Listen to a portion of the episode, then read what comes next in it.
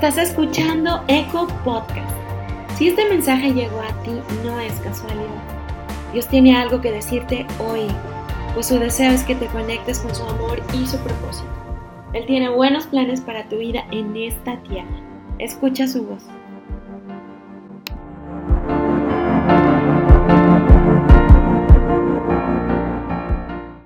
Ahora sí, familia, sean bienvenidos a Amistad de Naufla. Qué gusto estar con ustedes el día de hoy. ¿Cómo se encuentran todos? Bueno, creo que lo podemos hacer con un poquito de más ánimo. ¿Cómo se encuentran el día de hoy? Así es, bendecidos como debe de ser.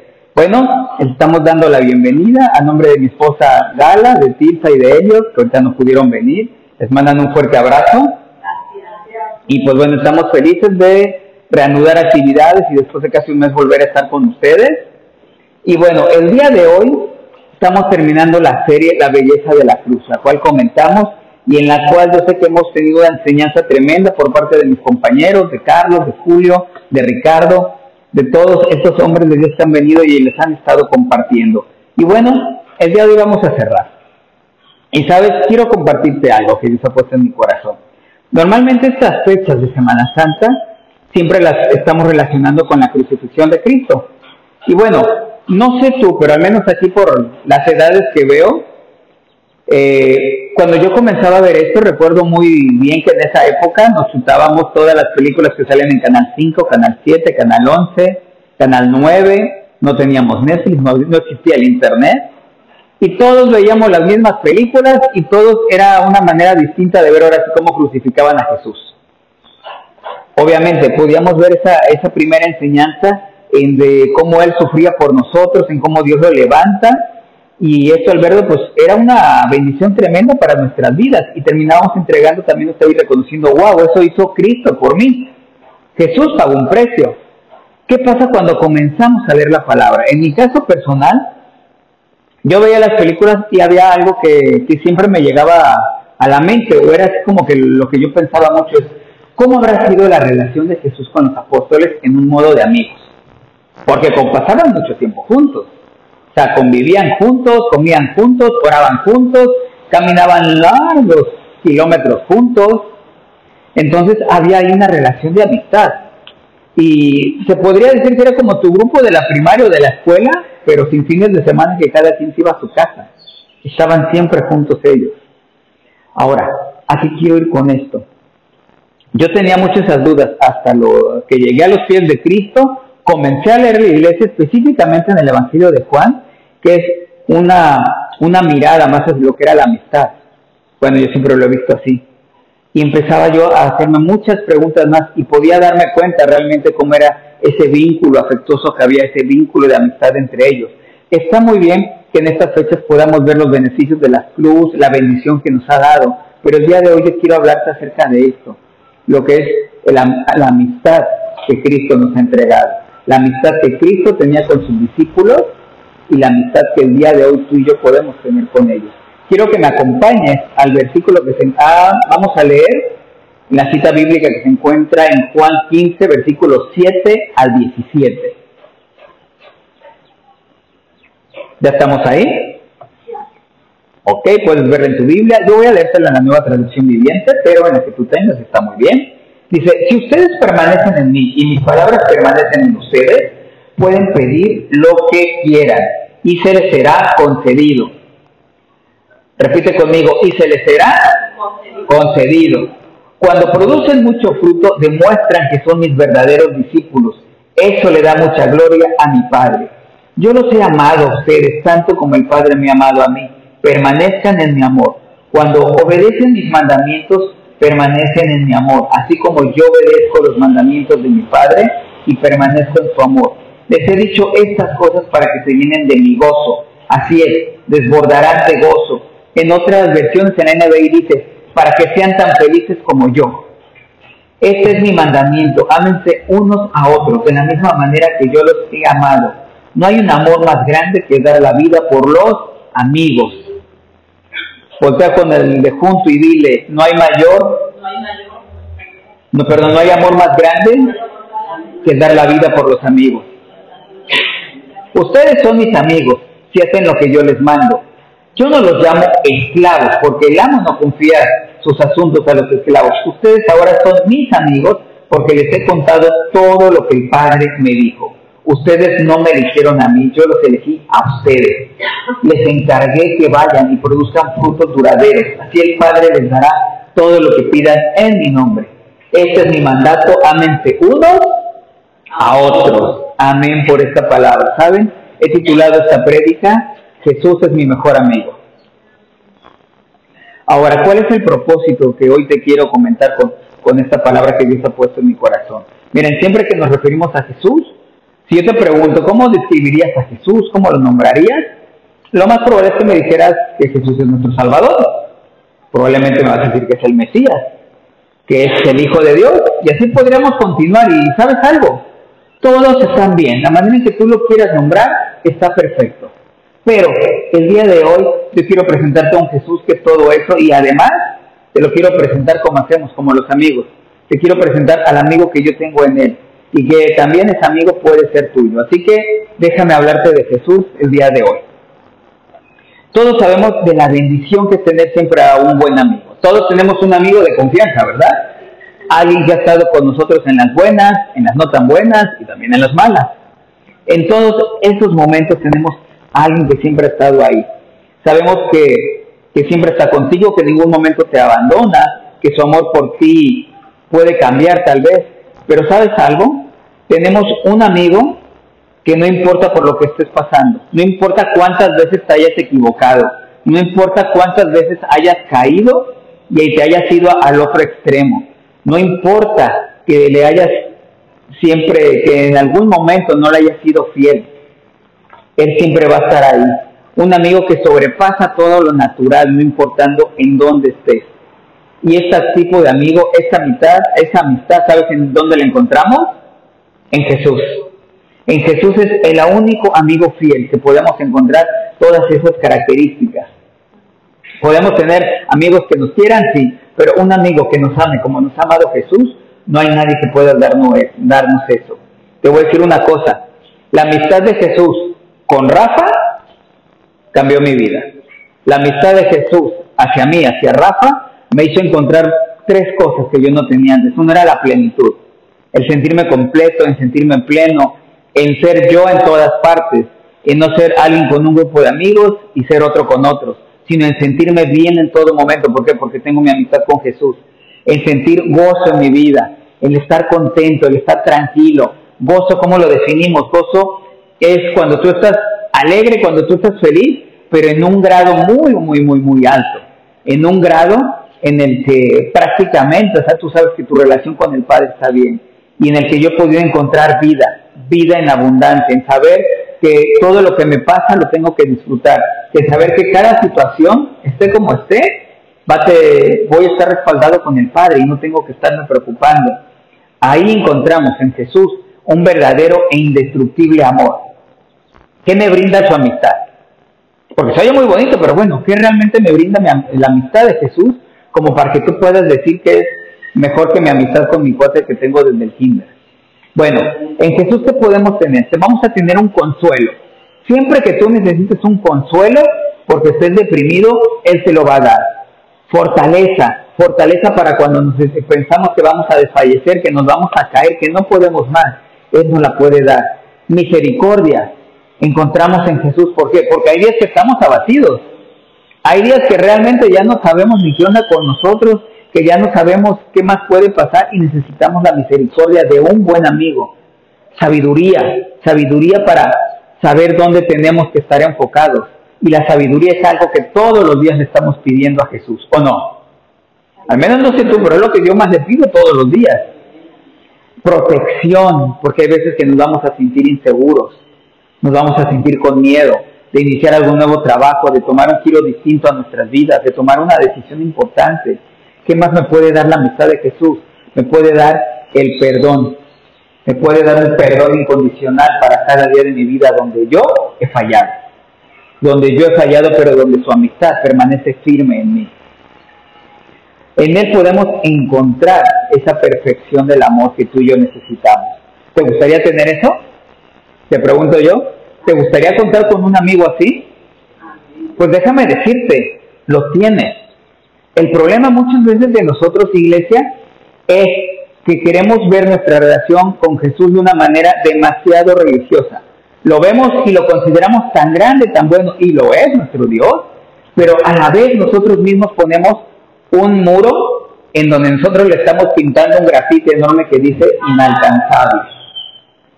¿Qué pasa de eso? Lo vemos, lo alabamos, pero no queremos dar ese paso más para llevarnos con Él. No queremos tener esa relación. ¿Cuántas veces hemos tenido amigos que nos aprecian mucho, pero no hemos querido dar nosotros ese paso a entrar a más confianza con Él?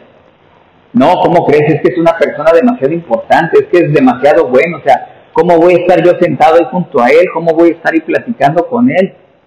Hay ocasiones en que tenemos amigos así y les vamos a sabemos que nos aprecian, sabemos que en el momento que les hablemos, ellos nos van a contestar. Pero ¿no te ha pasado que luego le piensas dos veces para ver qué mensaje le vas a hablar?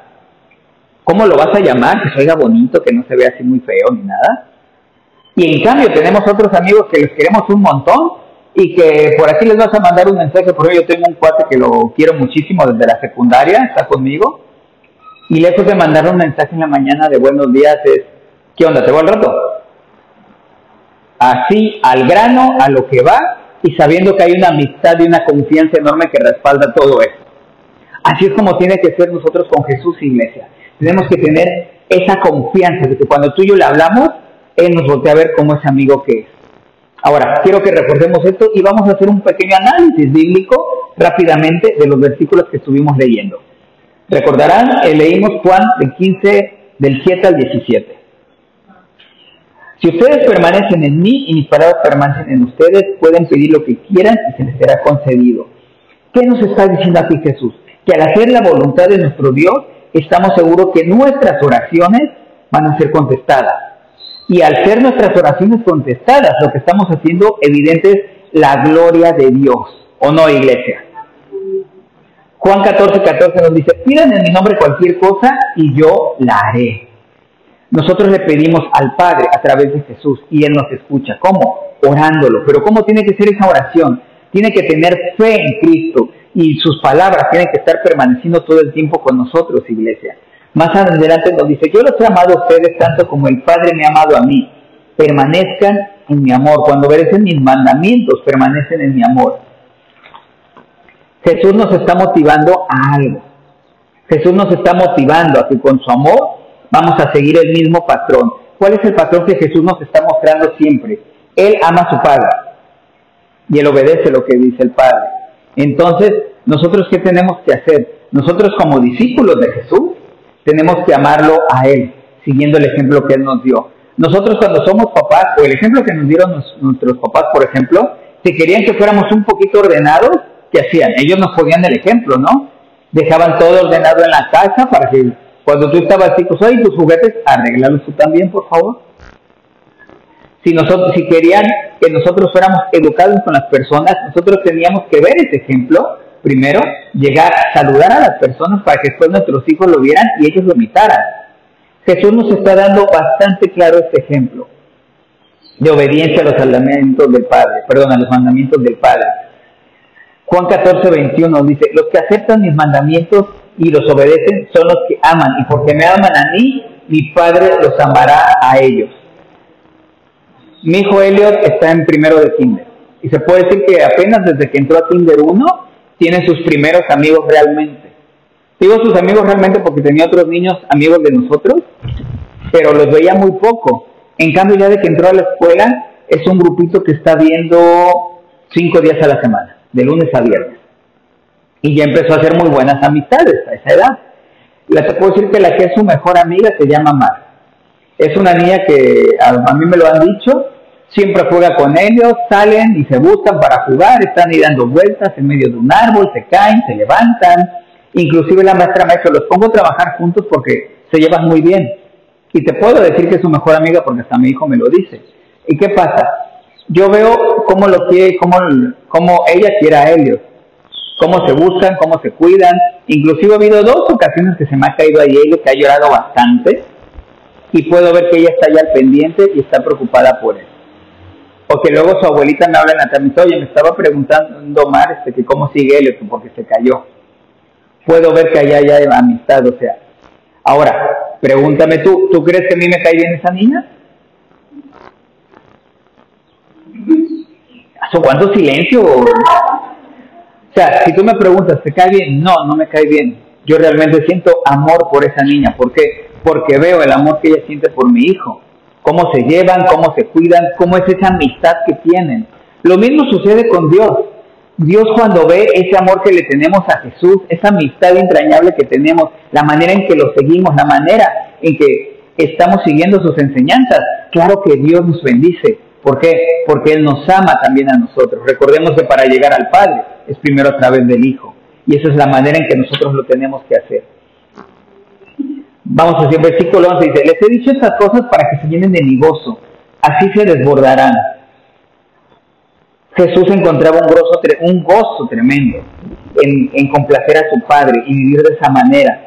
Más adelante lo que se está diciendo, ese es mi mandamiento, ámense los unos a los otros, familia, tú y yo como cristianos estamos mandados aquí para cuidar de los otros cristianos y, para edificarlos, no criticarlos.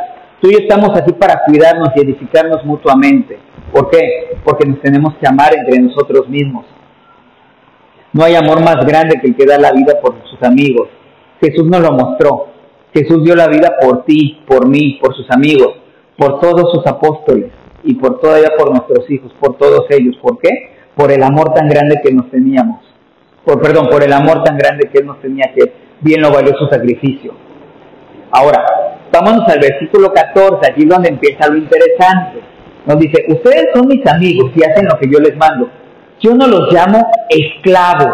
Repite conmigo, yo no soy un esclavo. Porque el amo no confía sus asuntos a los esclavos.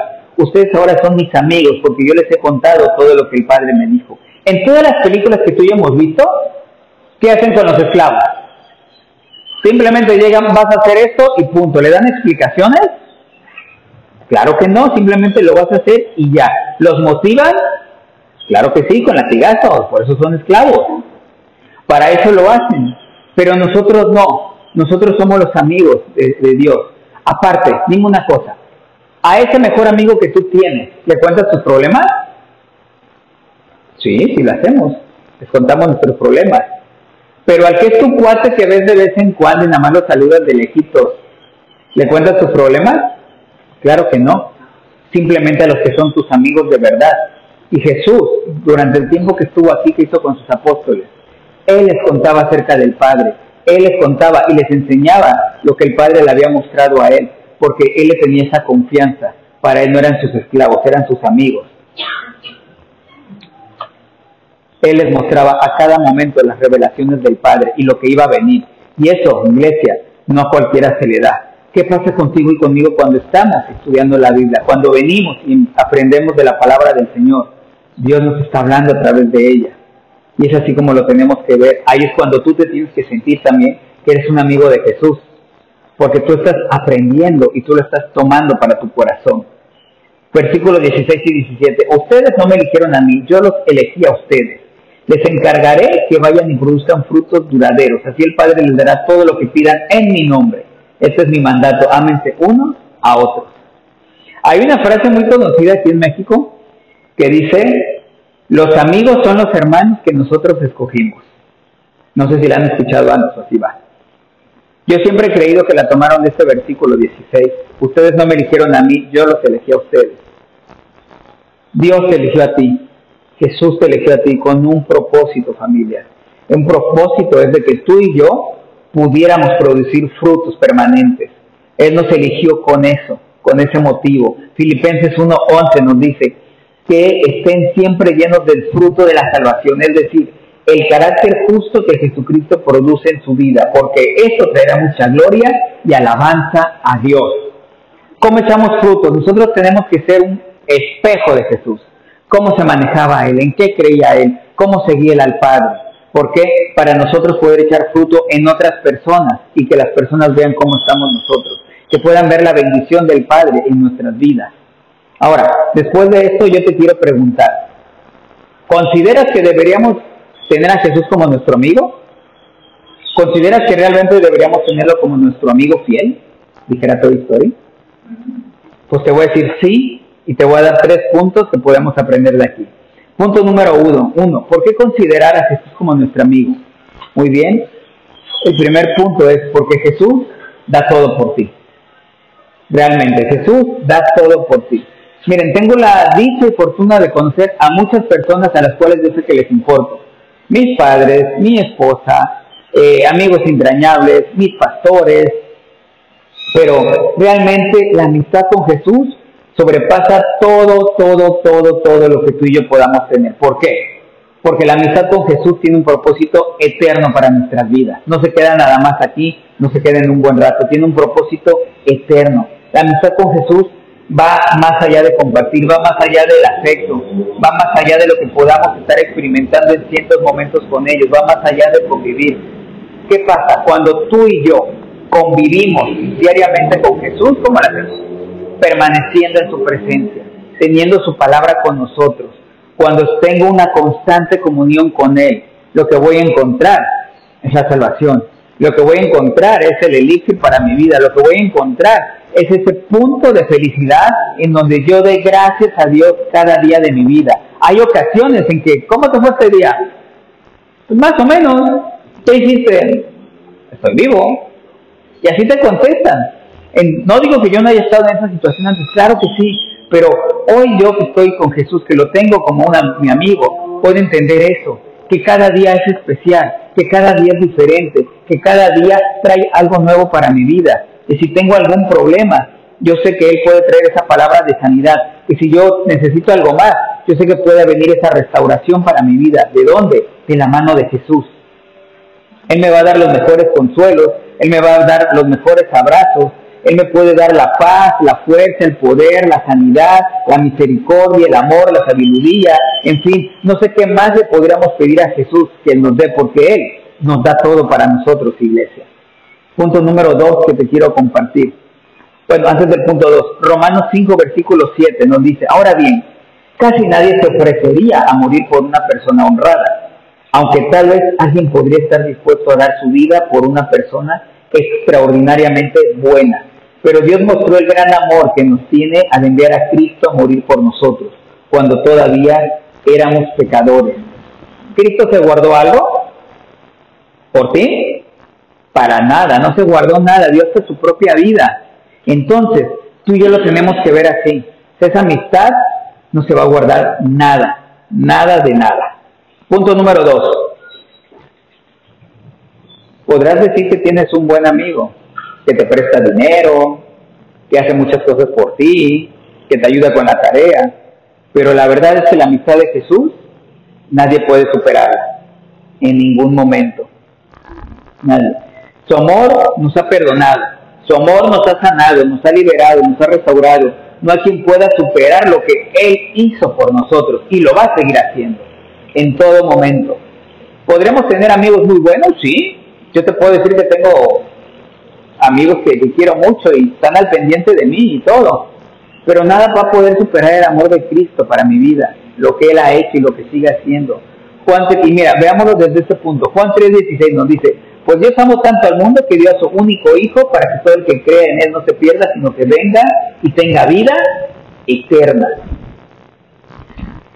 Desde ahí Dios ya nos estaba diciendo, dio a su único Hijo. Ahora, si nos vamos al versículo 12 y 13 que ya leímos, nos dice, no hay un amor más grande que el dar la vida por los amigos. Jesús que hizo, el Padre para empezar, mandó a su Hijo. Nos lo estaba mandando para que dé la vida por nosotros. Después vemos, ese es el amor de Dios. Pero después vemos que el mismo Jesús, que es su Hijo, nos lo está diciendo, no hay mayor alegría que dar la vida por un amigo. Y como Él nos consideraba a sus amigos, Él dio su vida. En obediencia al Padre, sí, pero no en una obediencia porque me lo dijo mi papá, en una obediencia porque yo también los amo y porque yo sé que esto es lo mejor para todos. Tenemos una amistad con Dios a través de Jesús. Y siguiendo este ejemplo, nosotros también vamos a ser perfeccionados en el amor de Dios cada día. ¿Por qué? Porque nos estamos acercando al Padre. Y a la manera que tú y yo nos acercamos más al Padre, es la manera en que vamos creciendo espiritualmente, es la manera que vamos aprendiendo, y es la manera en que nosotros nos podemos volver más como Jesús. ¿Alguien lo quiere? Amén. Miren, la amistad que tenemos con Jesús nos lleva a conocer al Padre. Y en la medida que vamos avanzando en su conocimiento, vamos a ir creciendo. Yo siempre les pregunto, ¿quieren más de Jesús? Sí, todos queremos, pero necesitamos primero ir aprendiendo y sobre la marcha vamos a ir creciendo. A todos nos cuesta trabajo un poco. No te voy a decir que sea fácil, aunque realmente sí lo es. Solo está en querer hacerlo por parte de nosotros, querer sentirlo. Va a haber situaciones por las que vamos a estar pasando cada día. Y te voy a decir una cosa, nuestro Dios, Jesús, abre caminos a donde no hay. Jesús da sanidad en medio de donde todos dicen no. Los milagros para Él son posibles cuando la ciencia dice, vamos a ver qué pasa. Yo te puedo hablar a través de mi vida, qué ha hecho Jesús conmigo. Hizo muchas cosas, realmente, en algunas de las he compartido. Pero ¿sabes qué es lo más maravilloso de todo? Que lo que Dios ha hecho por mí, fácilmente lo hace por ti. Y lo que Dios ha hecho por ustedes, fácilmente lo va a hacer por otras personas, familia. Ese es el amor y eso es lo que tú y yo y lo que quiero transmitirte el día de hoy, que tenemos que ver de ese Jesús, que es nuestro amigo, que está con nosotros y que va a todos lados. Y el punto número tres que te quiero compartir. Primero te quiero preguntar algo. Después de que vimos el punto uno, que es Jesús da todo por mí, y dos, nadie puede superarlo, ¿tú considerarías realmente que Jesús es un buen amigo? ¿Considerarías que es tu mejor amigo? Sí, ¿verdad? Pero pasa algo. Cuando tú y yo tenemos un amigo así, ¿qué es lo que nuestro amigo espera? ¿O qué es lo correcto? Que tengamos lealtad hacia ellos, ¿verdad? Lo que me llevaría a mi tercer punto. ¿Qué podemos aprender? Una, que nosotros le podemos dar a, dar a Jesús una amistad recíproca de la misma manera que Él nos ama, de la misma manera que Él nos bendice, de la misma forma que Él está con nosotros, familia. No se puede quedar esto aquí. Tiene que ser también de nuestra parte hacia Él. Regresemos al texto, lo que yo les decía que a mí me emocionaba mucho. Yo me imaginaba la hermandad que tenían esos discípulos con Jesús. Imagínatelo, llorar, reír, caminar, estar cansados, las situaciones eh, a, lo largo que podíamos ver, de de cómo podíamos ver de que él se ponía tal vez a estar orando, cuando lo despertaron al maestro porque tenían miedo en la lluvia, cuando tuvieron la última cena, cuando fue la multiplicación de los panes, o sea, todo eso fueron ratos que ellos fueron compartiendo con Jesús y que ellos iban teniendo una enseñanza más grande. Imagínate cómo se llevaban, obviamente lo honraban porque era el Hijo de Dios, pero también había un sentimiento de hermandad. Imagínate después ya de que Jesús muere cuando Él se levanta, cuando lo vuelven a ver. ¿Cómo crees que haya sido ese momento? ¿Cómo es tu momento cuando ves a un amigo que quieres y tienes años que no lo ves? Ya ves que es lo más común en diciembre, que nos encontramos a los que no vemos en todo el año. ¿Cómo llegas? Lo abrazas, lo bendices, estás, estás extasiado, feliz de poder verlo. Imagínate a sus discípulos volverlo a ver. ¿Cómo te sentirías tú? No sé tú, pero yo me sentiría feliz. Ahora, imagínate ese primer momento cuando tú llegaste a la iglesia y conociste, cuando lo recibiste en tu corazón, que saliste maravillado, casi flotando de la iglesia. ¿Cómo te sentías? ¿Qué es lo que decíamos? Y seguimos diciendo, he encontrado realmente el amor de mi vida, he encontrado quién me ama, quién me perdona, quién está conmigo, he encontrado a mi Salvador, como cuando hacemos la oración de salvación. Así en ese momento. Y en todo ello yo quiero aquí nombrarte a uno de ellos, a Juan. Porque el Evangelio de Juan a mí lo que me enseña es que Juan era el amigo más amado por él. Era el discípulo más amado como lo podemos ver en su palabra y ahorita te lo voy a leer. Juan que era, era su amigo realmente, era su discípulo, sí, pero él fue más allá. Él se fue más porque era su amigo, su hermano, quien realmente estaba preocupado por él. Una buena amistad viene enlazada con una lealtad del uno por el otro. Nombramos lealtad porque muchas veces, no sé si te ha pasado esta semana, estaba recordando cuando estaba armando esto y Dios me hablaba y digo, ¿cuántas veces no hemos visto grupos de amigos que se pelean por dinero? Grupos de amigos que se separan. No nos vayamos, ¿cuántos grupos musicales no conocemos que nos encantaban y que simplemente se pelearon por cuando empezó a haber dinero de por medio y se separaron? Y lo mismo pasa con nosotros. Hemos tenido así amigos de que mm, ves así dinero y empiezan, no, yo esto, yo el otro, y hay separaciones. ¿En dónde queda esa lealtad? ¿En dónde queda esa lealtad y ese amor el uno por el otro? vamos a hacer las cosas transparentes. ¿Verdad que sí? Y eso lo podemos ver. La amistad que Juan demostró por Jesús es una amistad que tú y yo debemos de tener. Es más, tú y yo tenemos que ser ahora sí Juanes igual que él. ¿Por qué? Quiero que nos vayamos a Juan 19, versículo 26 y 27. Posiblemente yo sé que este versículo lo has leído, pero quiero que lo analicemos. Cuando Jesús vio a su madre al lado del discípulo que él amaba, se estaba refiriendo a Juan, le dijo, apreciada mujer, ahí tienes a tu hijo. Y el discípulo le dijo, ahí, y al discípulo le dijo, ahí tienes a tu madre. Y a partir de entonces, ese discípulo llevó la llevó a vivir a su casa. ¿Qué pasaba? A Jesús lo están crucificando. Y Juan fue el único que fue con él. Juan fue el único que acompañó a su madre y estaba ahí al pie de la cruz cuando estaba viendo a su amigo crucificado, cuando estaba viendo a su amigo a punto de morir. ¿Y sabes algo? Así es como tú y yo tenemos que estar siempre. Cuando a un amigo que aprecias le pasa algo, ¿cómo estamos? Estamos al pendiente, estamos preocupados por él y estamos viendo de qué manera lo podemos ayudar. Juan fue lo que hizo. ¿Tú crees que Juan tenía todas las respuestas o sabía qué iba a pasar?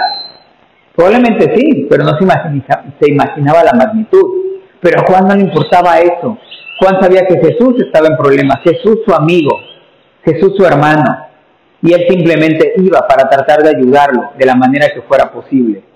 En ese momento, ¿él lo pudo salvar de la cruz? No, aparte ya estaba escrito. Pero ¿qué pasa? ¿Lo ve Jesús? ¿Ve a su mamá? Y no sé, pero en, ese punto de vista, en ese momento, este, yo hubiera pensado, lo más seguro es que Jesús le va a encargar a su mamá a sus otros hermanos, y no lo hace. Le encarga a su mamá a su mejor amigo. Cuando le, cuando le dice, mujer, ahí tienes a tu hijo, se está refiriendo a Juan. Y Juan, ¿qué es lo que le dice? Se la llevó a su casa. Y él está diciendo, claro que sí, claro que sí, Jesús, aquí estoy yo y yo me hago cargo de ella, no te preocupes. Imagínate ese grado de amor, imagínate ese grado de amistad de Juan hacia Jesús. Y sabes algo, nosotros es también el grado de amistad que tenemos que tener hacia nuestro Dios, hacia nuestro amigo Jesús. Esa lealtad ante Él, con todo lo que Él nos ha dado, con todo lo que Él nos cuida, con todo lo que Él nos guarda, lo mínimo que tenemos, lo un mínimo que nosotros podemos hacer es pagarle de la misma manera. ¿Alguien está de acuerdo conmigo? ¿Algún amén por eso?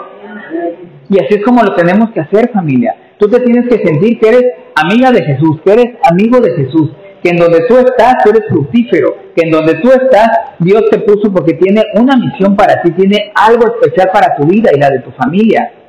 Y no lo puedes dejar pasar, no lo puedes dejar pasar. Quiero que escribas algo para que lo recuerdes, y es, mi amistad con Jesús sobrepasa lo natural, porque al estar en su presencia, su amor es eterno. Y así es como nos tenemos que mover. Mi amistad con Jesús sobrepasa lo natural, porque al estar en su presencia, el amor de Él hacia mí es eterno. Y ese mismo amor hacia Él es lo que a mí me mueve. Ese mismo amor que tú le tienes a Jesús es la razón por la cual tú el día de hoy estás aquí. Es la razón por la cual tú te paraste temprano, hiciste lo que tenías que hacer. Es la misma razón por la cual tú estás aquí presente, tú estás orando la entre semana. Es la misma razón por la cual tú en la noche le estás pidiendo y le das gracias por todo, porque lo amas pero sobre todo porque lo consideras tu amigo.